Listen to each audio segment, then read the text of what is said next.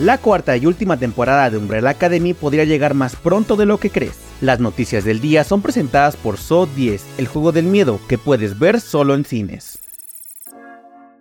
Comenzamos con buenas noticias para los fans de Emily en París, ya que la serie protagonizada por Lily Collins podría comenzar el rodaje de su cuarta temporada a principios del siguiente año. Ahora que la huelga de guionistas finalizó y los actores se preparan para volver a negociar con los estudios, la serie de Netflix busca rodar su nueva temporada en enero de 2024, antes de que comiencen los Juegos Olímpicos de verano en Francia, ya que de junio a septiembre se prohibirán todos los rodajes en París. Además, la plataforma de streaming reveló que la nueva temporada también tendrá rodajes en Roma Italia.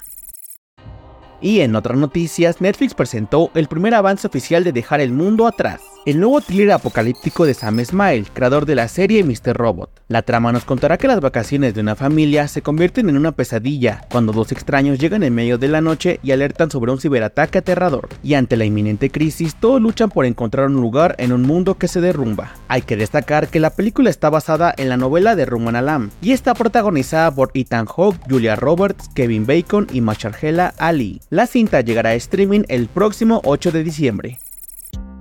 Para cerrar, les contamos que Netflix ha revelado que la cuarta y última temporada de Umbrella Academy llegará a su catálogo en 2024. La noticia fue compartida por redes sociales de la plataforma roja, junto con un video celebrando el cumpleaños de los hermanos Harbricks. Al elenco se sumarán Nick Offerman, Megan Mullany y David Cross. Y la última temporada solo tendrá 6 episodios, 4 menos que las anteriores.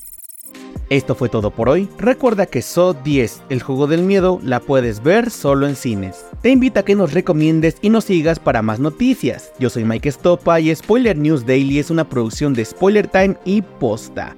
Hasta mañana.